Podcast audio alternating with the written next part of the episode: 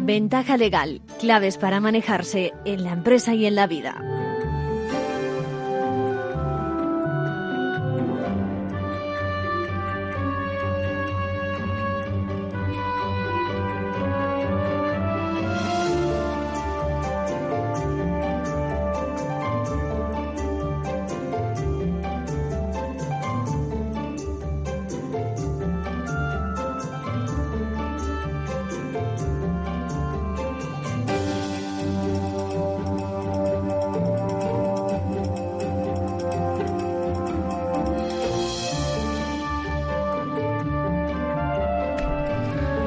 Muy buenas, bienvenidos a Ventaja Legal, nuestra edición de todas las semanas. Eh, Saben, tenemos tantas cosas que comentarles. Podríamos hablar de la sentencia que esperamos sobre el IRPH, la cláusula famosa del Tribunal Supremo. Podríamos hablar también del problema que se plantea con respecto a la independencia por parte de los jueces. Por parte de. Bueno, tenemos digamos, un, una, agenda ajetreada en estos días. Hoy vamos a hacer un programa especial y vamos a dedicar solo precisamente a, los menores y a la sensación que se tiene desde la justicia con respecto a, ellos, con respecto a su personalidad. Eh, y quiero también que escuchemos cómo una asociación para la defensa de los intereses de los letrados nace. Por eso quiero que vamos a ver si tenemos al otro, al otro lado del teléfono a una de sus portavoces. Bueno, pues ya tenemos al teléfono a Mariola Barón. ¿Cómo estamos, Mariola?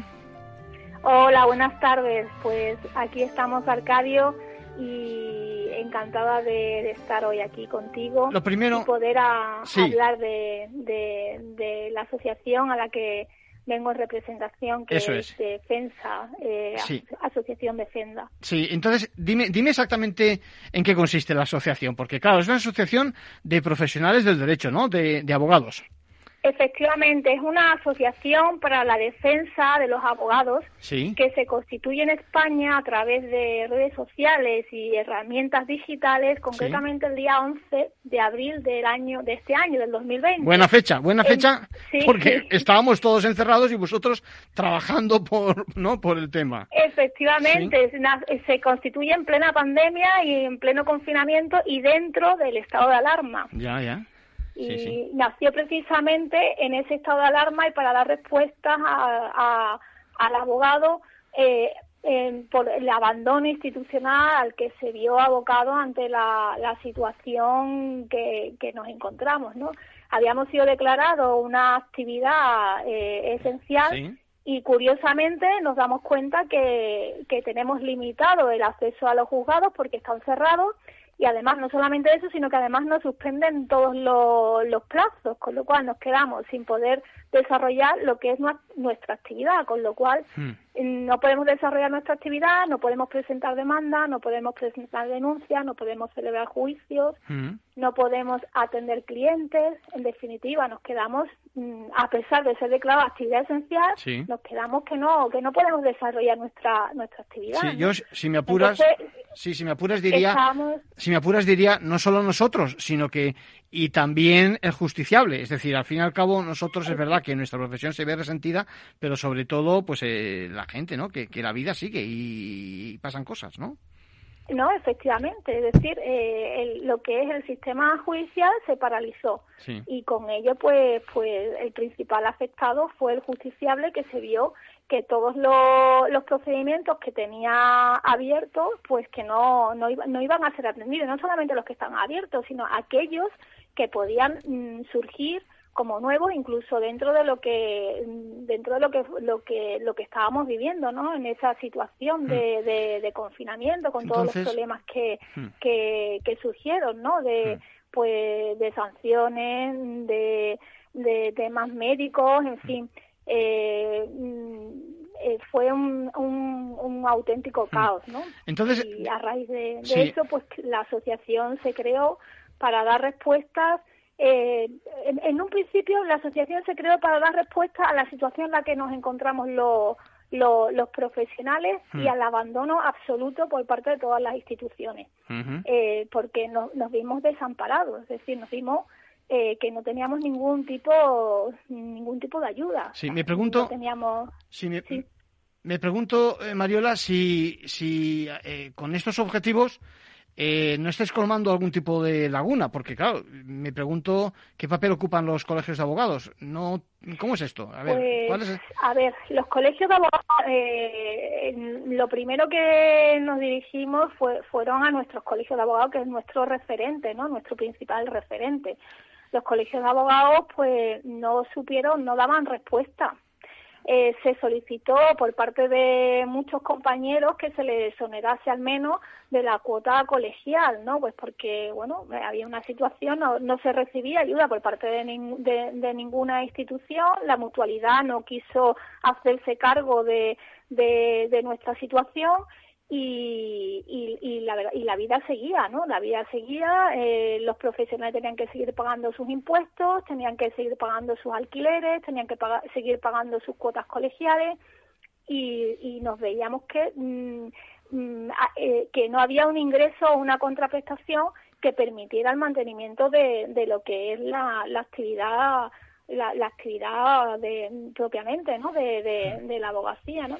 Y, es, y una de las cuestiones fue mm, solicitarle al colegio esa, esa ayuda, al menos que condonara o esas cuotas colegiales, ¿no? Durante el tiempo que, iba a durar ese estado de alarma, que además lo peor es que no sabíamos hasta cuándo íbamos a estar en esa situación.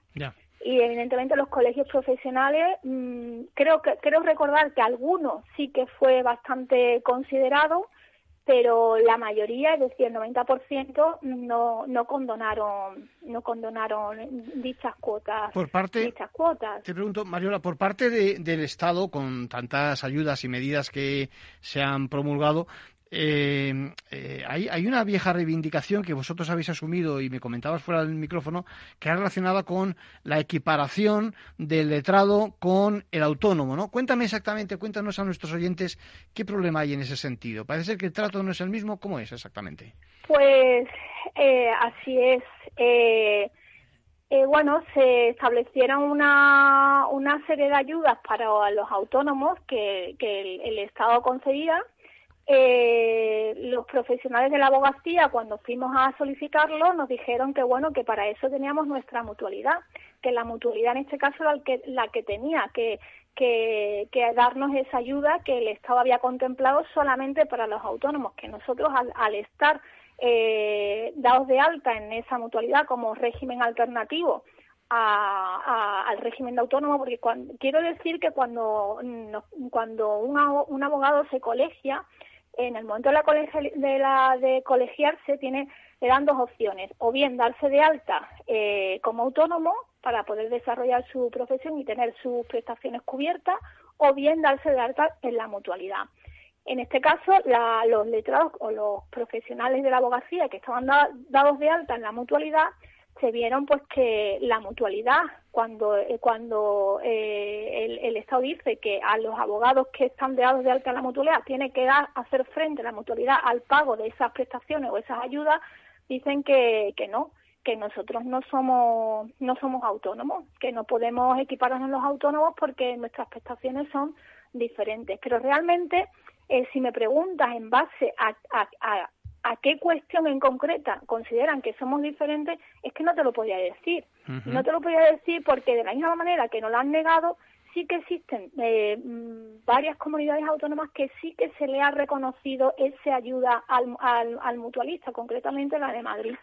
concretamente, o sea, no es algo tampoco que fuera una locura o que fue o que, estuviera fuera de la legalidad lo que nosotros estábamos reivindicando no y, es una cuestión que seguimos reivindicando actualmente no luego está el tema que bueno que la mutualidad o sea que, que los profesionales los abogados que estamos dados de alta en la mutualidad tengamos ese mismo reconocimiento como como los autónomos. Es decir somos trabajadores por cuenta propia es decir no somos trabajadores por cuenta ajena y tenemos y estamos pagando unas cuotas Mm, unas cuotas mensuales que, deben de, ampararnos, ¿no? Porque mm. si no, ¿de qué sirve que estemos adscritos a ese sistema de, de, prevención social? Mm.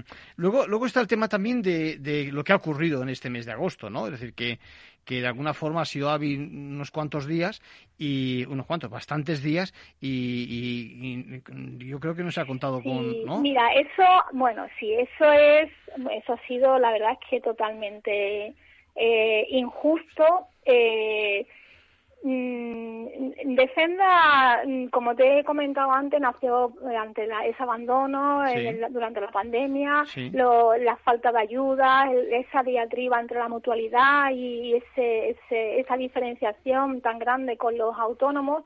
Y, pero además de además de, de, ese primer objetivo ¿no? que, que, que por el cual estamos a caminar eh, luego nos dimos cuenta que, que, la pandemia y el confinamiento había, nos, había, nos había sacado o, había hecho relucir cuál era realmente la situación de los abogados dentro del sistema judicial.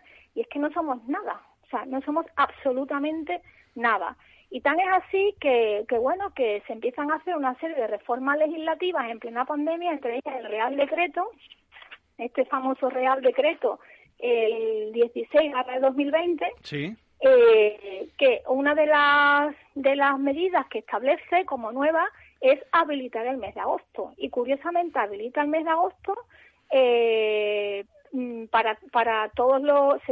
habilita el mes de agosto, eh, solamente se reconoce tras mucho mucho pataleo porque evidentemente cuando cuando conocemos esta situación lo primero que hacemos es lanzarnos a, a mm. protestar por deshabilitación conseguimos que, que se que eso esa inhabilitación total esa habilitación total del, del mes de agosto solamente mm, lo fuera y que nos dejaran al menos el descanso que no vacaciones el descanso durante 10 días y el resto pues ha sido ha sido hábil pero eh, ¿Ha servido para algo? Mm, no ha servido para nada. Hmm, ¿Por qué no ha servido para nada? Pues porque los profesionales que trabajan en justicia, es decir, los funcionarios, eh, tanto los tramitadores como jueces, como fiscales, ellos sí han estado, han, han tenido sus vacaciones, con lo cual, ¿de qué te sirve habilitar eh, un mes de agosto cuando eh, gran parte de, del aparato de, la justicia, del aparato judicial se ha ido de vacaciones. Claro. Bueno, yo de alguna forma con no señalar, no hacer señalamientos y demás, un poco nos han ayudado también, ¿no? Yo creo que se han dado cuenta de, de, la situación, de que no era un remedio que iba a desatascar ni mucho menos la, justicia precisamente en esos 20 días, ¿no? Dime, dime, ¿qué puede hacer un abogado que esté interesado en, en, en conoceros y demás? Dame algún número de teléfono o alguna página web Cuéntame. Mira, pues mira, nosotros tenemos, puede ir directamente a nuestra página web, a www.defenda.es. Eh, estamos también presentes en redes sociales, eh, estamos en Facebook, eh, estamos en Instagram, estamos en LinkedIn, estamos en Twitter es decir, si busca Asociación Defenda, en Facebook va, a salir rápidamente. Eh, o Defenda Abogados también sale. Muy bien, pues. Y a través de ese, ese el medio por el cual puede, contactar con nosotros. Recogemos... Nosotros estaríamos encantados de mm. cuantos más seamos, mejor, porque así tendremos mucho más fuerza y seremos más visibles y, y bueno, y de alguna manera podremos participar o, contribuir en que en que la, justicia mejore el sistema judicial en definitiva lo que buscamos es que mejore la justicia y, que podamos desarrollar nuestro trabajo de la forma más digna y, mejor posible. Muy bien. Eh, Mariola con ese mensaje nos quedamos.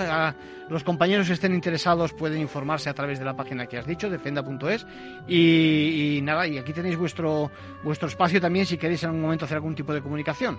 De acuerdo pues muchísimas gracias, de verdad, ¿eh? muchísimas gracias mm, por mi parte y por parte de, todos mis compañeros, de, los asociados, de la Junta Directiva y un saludo grande para, para todos. Muchas gracias. Gracias.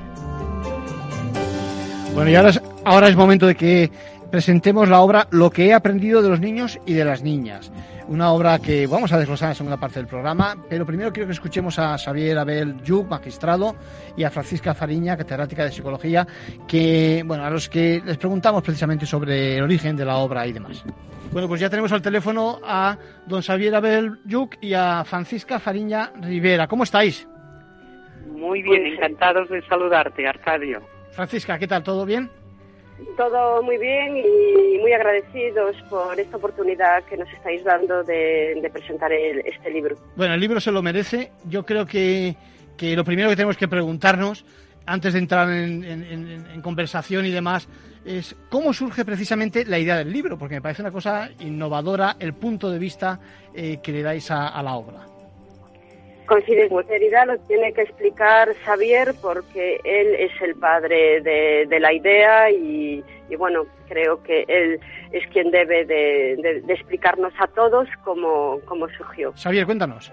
Pues mira, nos conocimos con Francisca con ocasión de una jornada que hizo aquí en Barcelona. Tenía muy buenas referencias de ella como psicóloga y pensé, seguro, seguro que este tema, seguro, seguro que este tema le va a gustar. Y enseguida que que propuse el título, ella dijo, caray, caray, esto va a ser muy buena idea. Me parece que surgió así, ¿no, Francisca? Pues así fue. Eh, nada más decírmelo dije, eh, esta idea te la compro. Es, eh, va a ser muy interesante esto. Vamos a pensar ya en qué profesionales pueden participar. Y lo cierto que, bueno, los hemos seleccionado, entendemos que no están todos los que podrían estar, pero los que están lo merecen muy mucho. Bueno, el título, el título dice mucho, lo que he aprendido de los niños y de las niñas. Justo parece que es al revés. Sin embargo, aquí tenemos a profesionales de tomo y lomo que dicen lo contrario, lo que he aprendido de los niños y de las niñas. ¿Qué te parece, Xavier?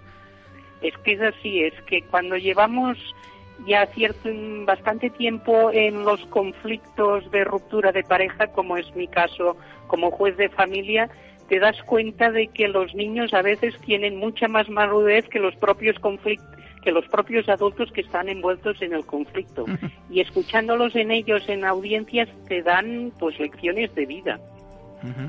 Francisca, ¿cuál es tu experiencia desde tu ángulo, que no es estrictamente el del magistrado?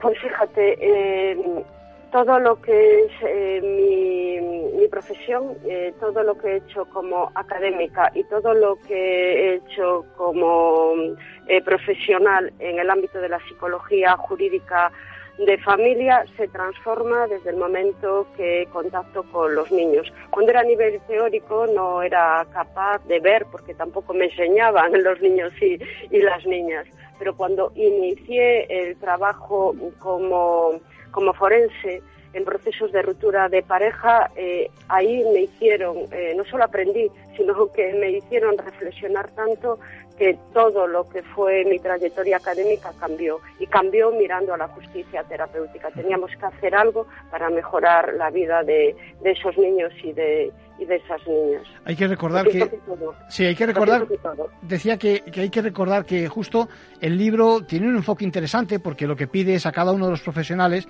sus experiencias, es decir, ese punto de aprendizaje, lo que han, lo que les han enseñado esos, esos menores y esos adolescentes, ¿no? Eh, el objetivo yo creo que es, tiene que ser ambicioso porque me parece que hay mucho que, que enseñar y este libro puede ser un buen punto de partida. Pues entendemos, entendemos que sí. ¿Xavier? Sí. Sí, entendemos nosotros, y esto lo quiero decir, que desde la plataforma Familia y Derecho, este libro precisamente recoge relatos de distintos profesionales. ¿eh? No es un libro solo de abogados o de psicólogos o de jueces, es un libro de jueces, abogados, psicólogos, mediadores, coordinadores, porque yo creo que todos lo que tenemos en común, todos los autores de este libro y todas las experiencias y relatos nos vienen a decir que es necesario una especialización en materia de familia, que todos los que intervengamos seamos precisamente especialistas, no solo los jueces, no solo los abogados, no solo los psicólogos, también los mediadores, también los coordinadores, también los fiscales, y de ahí que los relatos sean tan vivenciales, porque son de gente que están en contacto diario con estos niños, niñas y adolescentes. Doy fe de que se lee, se lee muy bien. Son algo así como capítulos donde algunas experiencias son, son especiales, donde veo que en algunos casos incluso os, os abren los ojos a, situaciones que, pues eso, que son inesperadas porque, porque son sabios los niños y, cuanto más pequeños parece ser que más todavía por lo espontáneo. Eh, me, quiero centrar en eso, es decir, en la especialización, en, ventaja legal en el programa y en Capital Radio llevamos mucho tiempo eh, impulsando precisamente y pidiendo esa especialización. Es fundamental, ¿no? En la profesión. Francisca. sí, vamos, eh, es más que fundamental. Eh, es una exigencia que, tenemos que hacer si queremos dar un buen servicio a la ciudadanía. Eh, no se puede improvisar y, solo con conocimientos sólidos sobre la temática se puede dar un buen servicio. Y estamos eh, hablando de cosas muy, muy, muy importantes. Xavier habló de algunos profesionales, pero hay más eh, profesionales que también ven esta necesidad. Aquí eh, en el libro participan psiquiatras, participan pediatras. Por lo tanto, lo que hacemos en el derecho de familia repercute a, muchos niveles en, la vida de, esos niños y de esas niñas. Por eso es una exigencia. Muy interesante. Bueno, yo creo que, conforme avance eh, en su pedagogía y en su difusión la obra, tenemos que invitaros para que en otras ocasiones nos contéis cómo, cómo evoluciona esa labor pedagógica que decimos que, también se puede desarrollar con esta, con esta obra. Os felicito. Eh, me he leído unos cuantos capítulos, repito, los recomiendo porque se lee muy fácilmente y está muy claro también cuál es la posición de los profesionales, ayudando, como siempre, a, esos, a esos menores. Eh, Francisca, Xavier, encantado de teneros por Capital Radio y gracias por vuestra colaboración.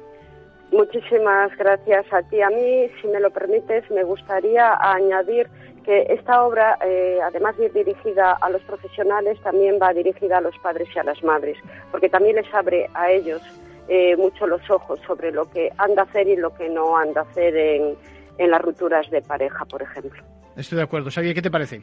A mí me parece, estoy totalmente de acuerdo con Francisca que el destinatario pues también son los padres porque yo creo que con la lectura de este libro los padres también pueden aprender, ¿no? Dice una de las autores Mila Kawe que nosotros aprendemos dos veces. Primero aprendemos de los padres y luego aprendemos de los hijos. Muy bueno, sí, sí, sí, sí, sí.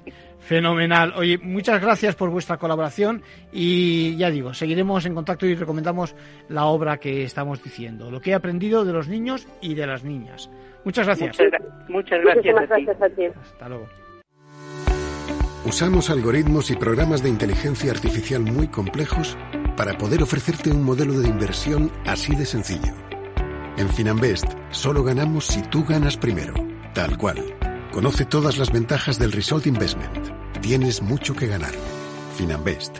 Tú ganas. ¿Qué le diría Cervantes al presidente del gobierno o Voltaire a la oposición? Descúbrelo junto a toda la actualidad cultural en el Marca Páginas, en Capital Radio, los viernes a partir de las 8 de la tarde. El Marca Páginas, con David Felipe Arranz, porque la cultura también puede ser divertida.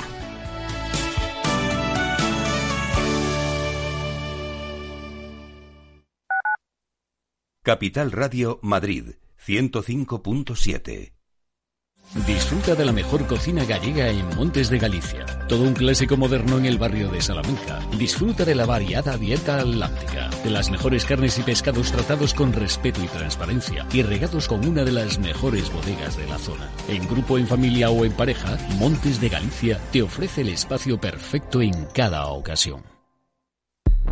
ERTES, ERES, teletrabajo, conciliación, reforma laboral, horario flexible, temporalidad. Nuestro país tiene una tasa de paro muy elevada y la tasa de temporalidad es también muy alta. Todo ello tiene un elevadísimo coste económico y social que no nos podemos permitir. Las claves de la vuelta del trabajo en Capital Radio.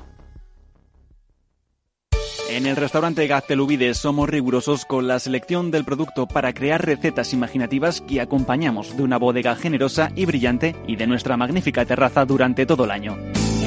Restaurante Gaztelubide, carretera de La Coruña, kilómetro 12200, La Florida. Teléfono 91 372 8544. Una recomendación del programa gastronómico Mesa y Descanso.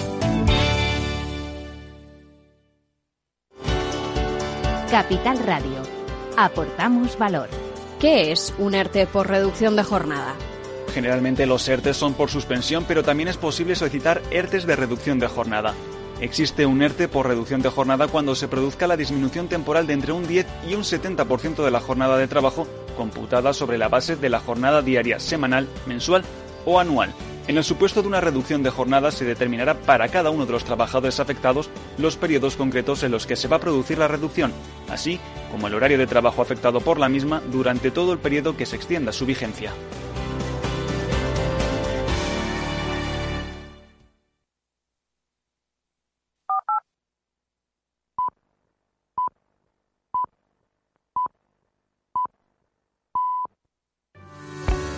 Usamos algoritmos y programas de inteligencia. Capital Radio. Aportamos valor. ¿Desde cuándo tiene efecto la suspensión? Cuando exista fuerza mayor. En caso de fuerza mayor, desde la fecha del hecho causante de la fuerza mayor. Por ejemplo, desde que la actividad de la empresa se suspenda por orden de la autoridad sanitaria en el marco de la crisis del COVID-19. Mientras que en caso de causas económicas, técnicas, organizativas o de producción, los efectos serán desde la fecha en que la empresa comunique su decisión a la autoridad laboral, salvo que la empresa establezca una posterior.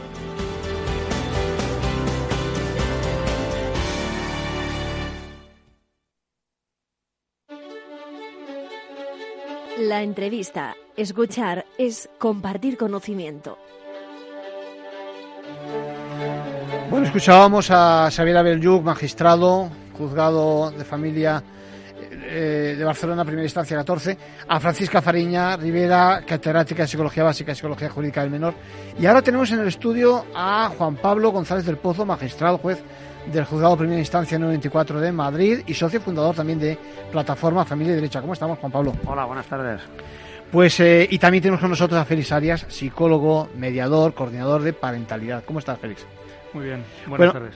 Quiero, vamos a hablar del libro, ¿eh? me parece, ya digo, que muy interesante, pero primero vamos a escuchar uno, una de las experiencias que es, eh, bueno, pues eh, perfectamente, es muy ilustrativa, de Mila Eh, en la voz de Maite Gutiérrez, una locutora de, la casa.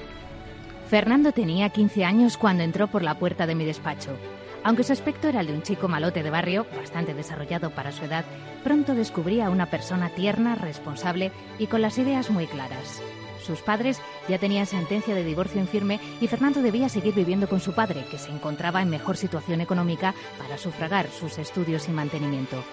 Su madre se había incorporado tardíamente al mundo laboral desde el momento en el que se iniciaron los trámites de la separación y encadenaba trabajos inestables con sueldos precarios que apenas le daban para pagarse un pequeño apartamento con espacio para una única persona. Sin embargo, la convivencia de Fernando con su padre no era lo buena que se podía esperar y decidió irse a vivir con su abuela materna y su perro a un barrio muy humilde que contrastaba en cierta manera con las comodidades que tenía en el hogar paterno. El padre se enfadaba continuamente, pues culpaba a la madre de que Fernando se hubiera ido con su familia en vez de estar con él, ya que ahora se veía también obligado a ayudar económicamente a la abuela para que se hiciera cargo de su hijo. La madre de Fernando le pedía que volviera con su padre para evitar conflictos, ya que ella nunca le había incitado a que hiciera ese cambio. Tenía ya suficiente con lidiar con su propia situación como para tener que asumir reproches que no le correspondían. El padre de Fernando había presentado demanda contra la madre y su familia, y era preciso conocer por qué Fernando había tomado esa decisión. Fernando me contó entonces que los momentos más felices de su niñez los recordaba en casa de su abuela, en una pequeña vivienda con patio y acompañada siempre por un perro. El divorcio de sus padres comenzó cuando tenía nueve años y le había resultado especialmente doloroso ver la desesperación de su madre y el estado en el que quedó, pero también quería a su padre, con el que pasaba muy buenos momentos y que siempre se había preocupado por él. Tras años de litigio, llegó por fin la sentencia, cuando estaba a punto de cumplir los 13 años y se encontró solo en un piso muy bonito, pero sin la sensación de seguridad que tenía cada tarde cuando volvía del colegio. Empezó a ir con más frecuencia a casa de su abuela con la excusa de ayudarla a pasear el perro, especialmente por las noches, hasta que un día decidió que se quedaba allí. Junto a ella llevaba un estilo de vida que le complacía. Tenía cariño, comida caliente, diversión y alguien con quien hablar a diario. Mejoraron sus resultados escolares y se le veía básicamente feliz. ¿Estás seguro de lo que vas a declarar ante el juez? Sí, me dijo. Quiero ver a mi padre y a mi madre cuando quiera y pasar un buen rato con ellos. Pero también quiero mi vida ordenada. Me gusta llegar a casa y que mi abuela me tenga la merienda preparada. Los fines de semana hablamos mucho mientras desayunamos y no me habla ni de mi padre ni de mi madre. ¿Sabes qué? Hablamos de mi novia. He empezado a salir con una chica del barrio. Vaya con Fernando, pensé. Este chico sí que sabe. Si sigue así, se va a convertir en un adulto delicioso.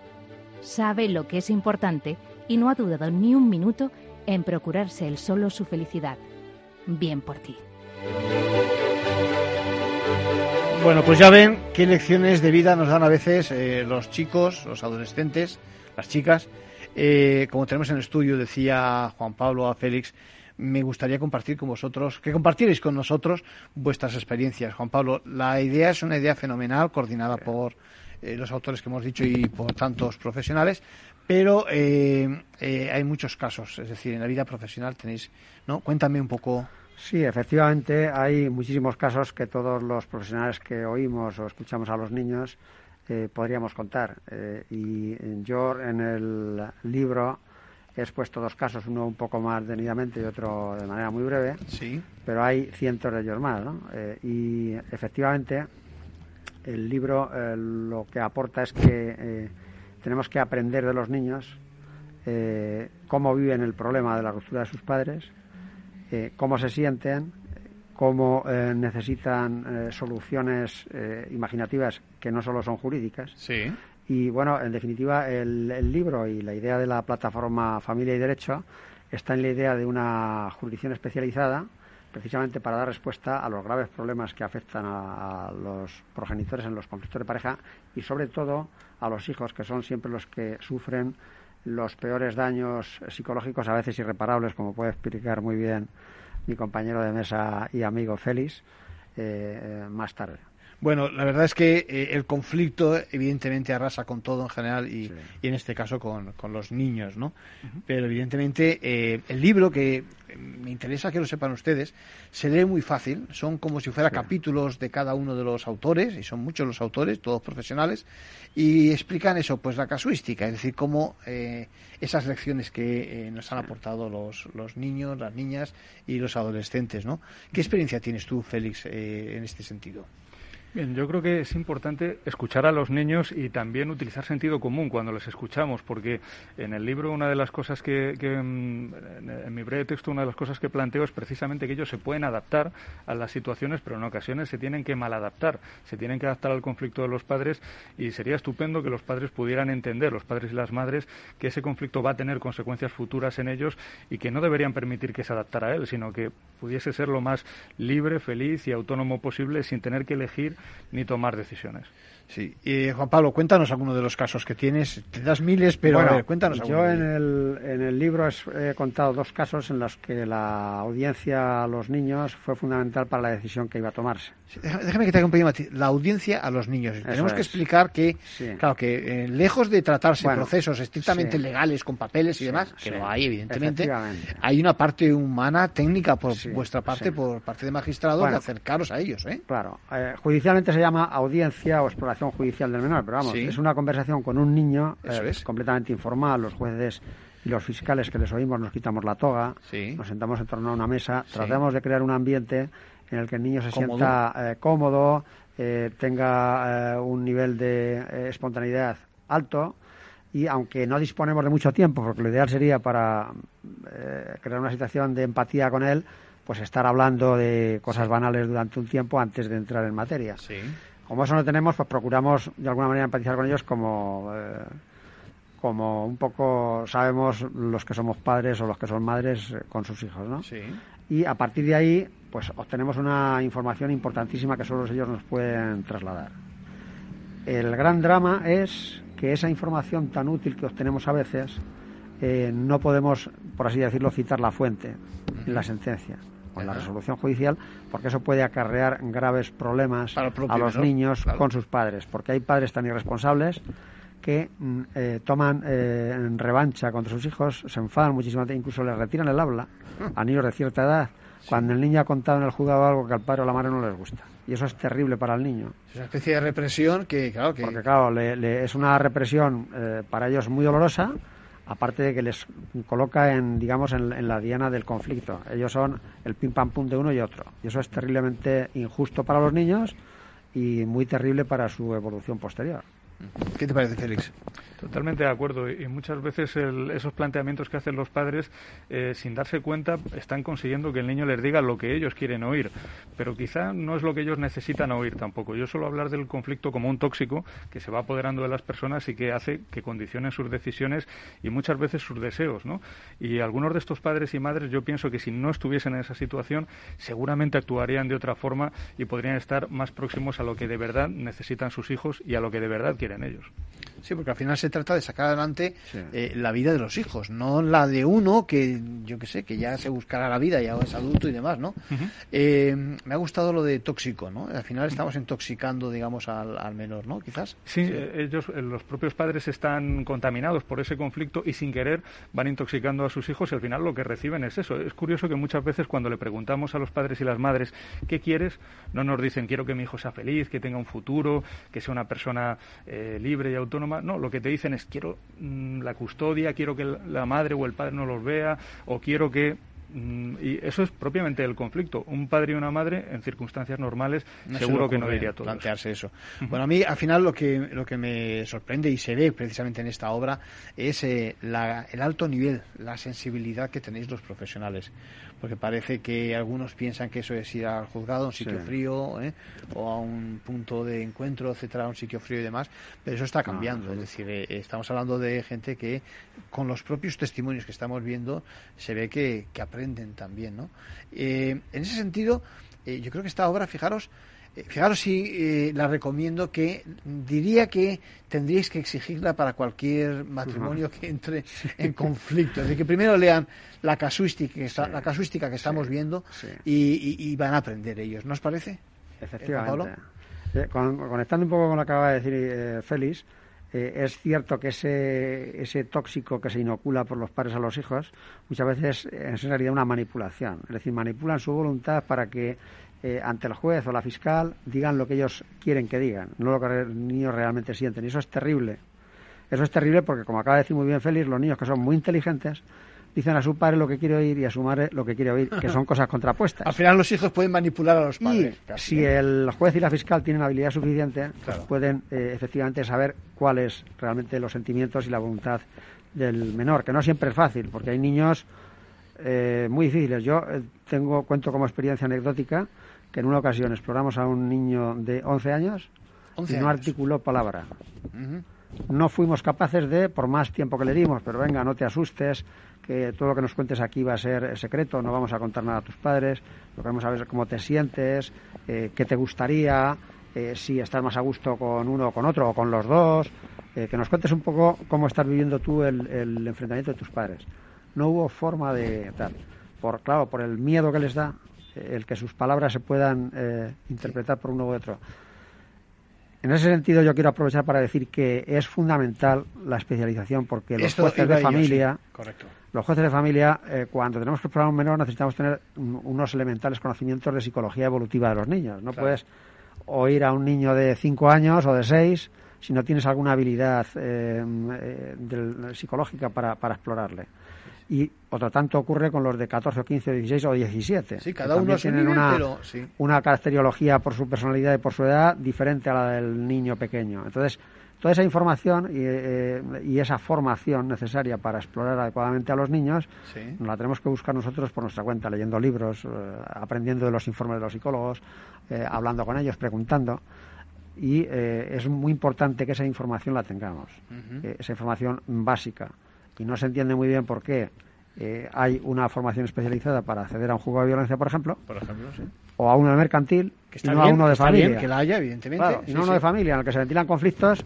que yo siempre digo que los conflictos de familia para cualquier persona eh, que tiene hijos después de la privación de libertad son los más importantes.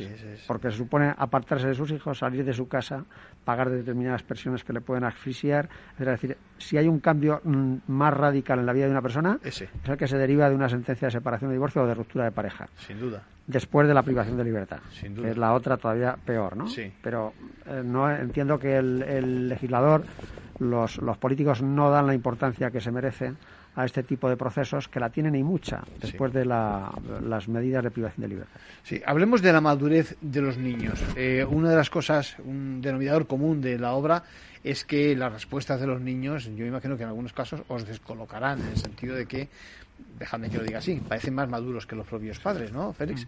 Sí, porque han tenido mucho entrenamiento, es decir, han tenido que estar expuestos a una situación que en muchos casos tendría que ser impropia de, un niño de las edades de las que estamos hablando y al final ellos aprenden también y observan a sus padres, sacan conclusiones y, es verdad que tienen en ese sentido un nivel de madurez, pero quizá en otros no tanto, porque lo que han aprendido desde luego no es positivo. Han aprendido que tienen que decir cosas que no son estrictamente ciertas, pero que es necesario para que ellos puedan sobrevivir. Y en ese sentido yo hablo de que es una madurez compleja. Eh, aprenden cosas que podrían serles muy útiles, pero desde luego aprenden, por ejemplo, que a veces eh, criticar a, su padre o a su madre o hablar mal de ellos es algo correcto. Y eso, por ejemplo, seguro que no va a contribuir a su madurez futura. Y sería muy importante que además de la madurez de los padres, perdón, de los hijos, apelemos a la madurez de los padres para que no suceda eso. Sí, sí, me parece que los padres ya están maduros, entienden, y aquí en este caso están maduros más veces los hijos dentro de su nivel y demás. Me ha sorprendido muchos relatos. Uno de ellos donde, donde el niño decía algo así como que eh, antes de avanzar, primero que sean los padres que se pongan de acuerdo, que no, que el proceso no corra tanto, que no eh, eh, es verdad que yo creo que deben de estar temerosos o, o, algunos testimonios donde dice no sé qué me va a pasar, es decir, si después de aquí voy a salir a un sitio, ¿no, Juan Pablo? Ese yo creo que es el tuyo. Hay, hay eh, algunos relatos realmente inquietantes. Hay el de un niño que eh, eh, decidió irse a vivir con su padre y de esa decisión se arrepintió toda su vida, porque la relación con su padre no fue buena, terminó bastante mal y él siempre tuvo el el problema de conciencia grave de qué habría pasado si él no se hubiera pronunciado. Es decir, mm. él tuvo la sensación de que se le había trasladado una decisión que no le correspondía en ese momento porque no estaba preparado para adoptarla. O sea, que en el fondo ha pensado que si lo hubiera tomado, digamos, el equipo técnico, igual hubiera acertado, no escuchando o escuchándole, pero no decidiendo claro, De alguna manera lo que ocurre en los conflictos es que se obliga a los niños a madurar antes de tiempo hasta el punto de que en muchos casos los niños asumen roles que corresponden a los adultos. Por ejemplo, si un niño de 12 eh, años ve que su padre injustificadamente, cada vez que habla de su madre, eh, la abeja, la humilla, la insulta, etcétera, etcétera, el niño se convierte automáticamente, como es natural, en el defensor de su padre, de su madre, perdón. De su madre, sí. Claro, eso le hace asumir un rol de protección frente a la madre eh, que no le corresponde. Y, y, por tanto, muchas veces, asumiendo ese rol, llega a tener un enfrentamiento con el resto de la familia paterna. Es, es, obvio que esa ah, madurez anticipada no le corresponde ejercerla al niño. Ya vale, perjudica. Y es una consecuencia directa de la irresponsabilidad de los padres, que no son capaces de respetarse uno a otro, por lo menos en las conversaciones con los niños. Eso es bastante habitual y es muy preocupante. Sí, quería decir que al hilo de lo que dice Juan Pablo, además, ese tipo de situaciones, lógicamente, no se van a poder resolver en un juzgado. Nosotros, los profesionales que trabajamos directamente en la intervención en este tipo de situaciones, hablamos de desjudicializar las relaciones familiares y también de dignificarlas, porque ese tipo de situaciones no es adecuado ni para la familia ni para los niños que se tengan que dirimir en un juzgado, sino que lo pueden arreglar seguramente entre ellos, quizá con apoyo, pero lo pueden hacer. Eh, Félix, yo, si me permites, eh, abundando en esa idea, que me parece eh, muy eh, importante, quiero decir que los conflictos de familia, la, separación, la ruptura, la separación de divorcios, no se solucionan cuando se dicta la sentencia. Al contrario, muchas veces la sentencia es el, disparadero de, alguna especie de granada que hace estallar la familia e incendia los ánimos y, las enemistades entre los, entre los cónyuges. Eh, un conflicto de esta necesita una solución eh, holística, global. Eh, es necesario acompañar durante el duelo de ruptura de los niños y de los padres con, con, una atención psicológica especializada, con una coordinación parentalidad para enseñarles habilidades para resolver los conflictos. Es necesario, a lo mejor, acompañamiento de un psiquiatra. Es decir, hace falta una serie de profesionales en torno al problema que le den una solución global, porque la solución jurídica sola no basta en absoluto y eso se ha demostrado en la práctica. Está claro. Pasa son muchos conflictos en la vida y aquí, evidentemente. Eh, te preguntaba, eh, Félix, me consta que eres el director del Centro de Intervención Parental del Ayuntamiento de Madrid. Imagino que tenéis que tener muchas, muchos casos, ¿no? Por desgracia. Sí, tenemos muchos casos y... ¿Cómo lo afrontáis vosotros? ¿Cómo, qué, apoyo, ¿Qué tipo de apoyo? Pues hay, diferentes servicios dentro del centro que se adaptan a las necesidades que tienen las familias, en este caso los, padres y las madres que están en este tipo de situación de ruptura con hijos menores. Y dependiendo de cuáles sean esas necesidades, podemos tener un tipo de intervención u otra. Pero yo diría que si algo coincide en eh, todos estos servicios es la necesidad de devolverles a ellos la autonomía como padres y también la responsabilidad como padres. Entendemos que el apoyo tiene que ser temporal para ayudarles a adquirir estas habilidades, como decía Juan Pablo, para intentar visualizar el conflicto de otra forma y resolverlo de otra forma, pero al final tienen que ser ellos los que asuman las responsabilidades y los que se ocupen de cuidar a sus hijos y no al revés, ¿no? Los tiempos de los niños, leo también en la obra, son distintos de los tiempos de los adultos, ¿no? Es decir, en ese sentido hay un, hay un conflicto, ¿no? Entre lo que eh, al niño le preocupa, que creo, si no entiendo mal, es el instante, solo vive el presente, mientras que los adultos miramos más allá, ¿no? ¿Es así? Sí. sí, yo creo que, bueno, eso lo puede explicar Félix, ¿eh? porque psicólogo, yo, yo no, pero yo lo que he observado es que según su etapa evolutiva a los niños les preocupa en el conflicto eh, unas cosas más que otras. Así, por ejemplo, a un chaval de 15 años o 16 cuyos padres se separan o se divorcian, eh, o simplemente rompen la relación de pareja que tienen, pero lo que le preocupa es qué va a pasar con su entorno de amigos, de iguales, y sus actividades habituales ordinarias de, ocio, de, estudio, etcétera, etcétera. Digamos que es más egoísta en el sentido que busca más su comodidad personal, su bienestar eh, material, eh, porque mm, desde el punto de vista afectivo él es capaz de asumir que sus padres se han separado y no le va a causar una situación de duelo especialmente mm, eh, dura. En cambio, a un niño de 5 o 6 años es justo lo contrario. Lo que le preocupa realmente es que no va a poder ver a su papá o a su mamá, a los que adora, eh, más que una vez cada 15 días. Mm. O, tal, o, o, situaciones se agravan cuando tras la ruptura ambos viven en distintos domicilios en distintas ciudades.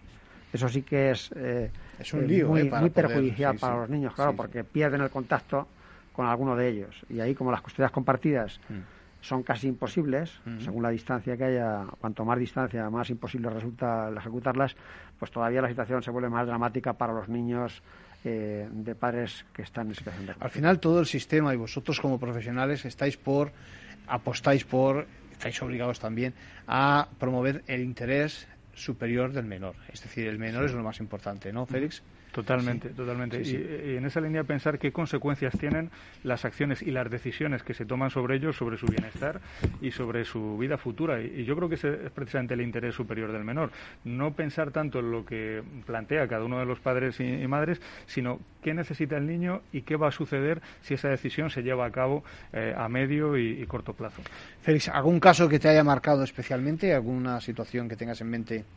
La verdad es que el, trabajo con niños tiene una cosa y es que por muchos niños que hayas entrevistado, familias que hayas conocido, cada familia y cada niño, por supuesto que enseña y por supuesto que también recuerda otro tipo de situaciones, porque es curioso como mm, sin estar conectados los conflictos y muchas veces las malas soluciones y las buenas también, pues eh, son comunes en todas las personas. Y yo creo que tenemos que apelar en este caso a lo común en lo positivo, en que hablando es cierto que la gente, sobre todo hablando y escuchándose, es cierto que, se entienden y que no hay nadie mejor para resolver y para planificar el futuro que los propios interesados. Eso es común en, todas las familias también.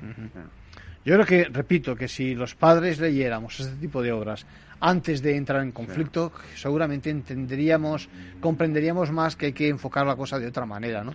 Soluciones alternativas, es decir, estamos hablando con un magistrado y con un psicólogo, eh, ¿Qué tal las otras soluciones? Soluciones alternativas, porque evidentemente apostamos por la especialización aquí en Ventaja Legal, no hacemos más que decirlo, sobre todo en familia, pero ¿hay, hay soluciones alternativas quizás para este tipo de conflictos? ¿Qué os parece? Porque todo, ese, todo ese seguimiento que por el que has apostado, Juan Pablo, eh, igual se hace mejor, entre comillas, eh, al margen del juzgado, no sé. Hombre, eh, si se pudiera aplicar una mediación anterior al proceso, anterior, eso sería, eh, ideal. Ahora mismo lo que tenemos en España es una mediación eh, procesal, es decir, que hasta que no se inicia el proceso no cabe acudir a mediación. Las partes pueden, si se ponen de acuerdo, acudir voluntariamente a un mediador o a una institución de mediación pero eso es difícil en la, en la etapa de conflicto inicial, en la que el enfrentamiento es muy agudo, pues es muy difícil que se logre sin, eh, si no hay una norma que de alguna manera les obliga, entre comillas, porque la mediación es voluntaria, a acudir a un mediador. Eso sería la solución ideal. No solo la mediación, sino el acompañamiento al mediador con otros profesionales que pueden prestar servicios a, la pareja en conflicto para ayudarle a, sobrellevar la, la ruptura. Sí. Porque es un cambio radical en la vida de las personas, de cada uno de los progenitores y de los hijos. Claro, eso no se improvisa de la noche a la mañana. Tendrían el apoyo de un psicólogo, de un pedagogo seguramente, de eh, un eh, trabajador social, todo ese tipo de apoyos. En el proceso judicial, la solución es la misma. El juez tiene que tener especialización y luego tiene que tener, tener un equipo multidisciplinar eh, a su servicio que le asesore informes psicosociales, que le asesore en caso de duda, que también preste apoyo psicológico o social a los padres que lo necesiten, etcétera, etcétera. Entonces, es una solución global que no parte solo del juez sino de un montón de profesionales. Sí, eh, al hilo de lo que dice Juan Pablo, eh, me gustaría decir que quizá ese tipo de soluciones, que es verdad que llamamos tradicionalmente alternativas, podríamos considerarlas, tal y como ha explicado él, complementarias. Es decir, tendremos que ver en cada caso cuál sería el profesional o el tipo de afrontamiento que necesite. Seguramente habrá muchos, afortunadamente la mayoría, que no van a necesitar ningún tipo de apoyo, pero habrá otros donde es conveniente que puedan acudir a un mediador, a un psicólogo, a un coordinador de parentalidad, a, a otro tipo de intervención psicológica social y sobre todo, y quiero insistir en lo que decía Juan Pablo, la mediación y los procesos de diálogo antes de, ir al juzgado, para nosotros entendemos que son esenciales y que evitarían muchos conflictos y mucho deterioro futuro. Bueno, quiero acordarme de la plataforma. Yo aprovecho para decir, porque eso a lo mejor él por, por rubor no lo dice, que la coordinación de la parentalidad, él es coordinador de parentalidad y dirige además el centro y el servicio de coordinación de parentalidad del Ayuntamiento de Madrid. Es un servicio que mm, se ha creado en otros países ya se está aplicando en Cataluña desde hace años y aquí en Madrid desde hace también dos y medio, ¿no? Sí, y medio. Y es un servicio muy útil para las familias en alto nivel de conflicto porque les enseña un montón de habilidades, sobre todo les enseña a, saber dialogar entre ellos, que es el, primer paso para que puedan ponerse de acuerdo en algo. Si no hay diálogo, no hay posibilidad de alcanzar ningún consenso. Y ese servicio que está funcionando en el Ayuntamiento de Madrid es un servicio que eh, se está demostrando que es muy eficaz, muy útil y que quizá hay que pensar seriamente y hay que pedir a los políticos que lo extiendan y lo generalicen y lo regulen por, por ley en las respectivas comunidades autónomas y naturalmente lo doten presupuestariamente para que se pueda extender a, todas las familias que tienen realmente un nivel de conflicto muy alto. Decía, eh, quiero que recomendemos mm, la eh, web de la plataforma familiayderecho.org es el origen precisamente de esta obra. Os agradezco, Juan Pablo, Félix, vuestra eh, colaboración con Ventaja Legal. Eh, seguimos en contacto, vamos a ver qué repercusión tiene la obra. Eh, lo dicho, habría que leerla antes de entrar en conflicto. Y en todo caso, bueno, pues les cito para que ya saben, todas las mañanas a las 8 menos 10 nos escuchen en el programa de la mañana de Luis Vicente Muñoz y en todo caso ya saben los lunes a las 13 horas y los domingos a las 8 de la mañana. Eh, cuídense y seguiremos hablando de tantos temas que tenemos pendientes y que hoy han pasado a segundo plano por precisamente el tema de, la familia. Eh, cuídense.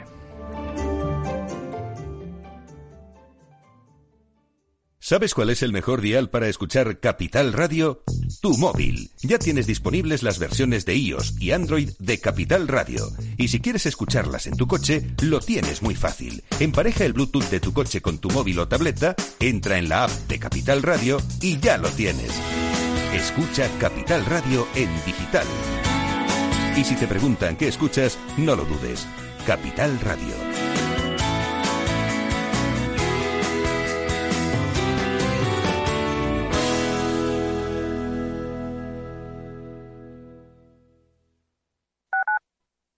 Tu radio en Madrid 105.7, Capital Radio. Memorízalo en tu coche. En Metro de Madrid llevamos más de 100 años observando cada mirada y ahora que solo te vemos los ojos, queremos ver que te sientes seguro. Por eso, desinfectamos diariamente nuestros trenes e instalaciones. Contamos con un sistema automático de control de acceso y aplicamos la apertura automática de puertas. En Metro, miramos por ti. Metro de Madrid, Comunidad de Madrid.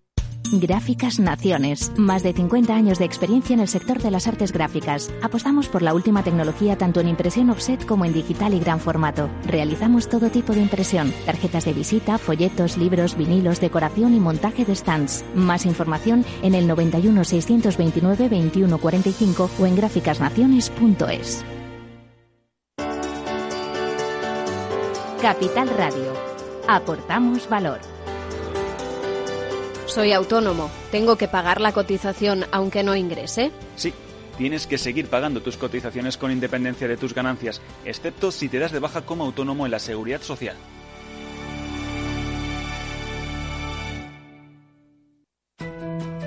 En el balance nos preocupamos por nuestros hijos, por su vinculación con el mundo de Internet y las redes sociales, y analizamos sus riesgos de la mano de Pilar Rodríguez en Familias Enredadas, todos los lunes a las ocho y media de la tarde en El Balance, Capital Radio. Esto te estás perdiendo si no escuchas a Luis Vicente Muñoz en Capital, La Bolsa y la Vida. Las posiciones cortas lo que son es el buitre que devora el cadáver. El cadáver es anterior, ha muerto antes. No te confundas. Capital, La Bolsa y la Vida. El original. Capital Radio. Siente la economía.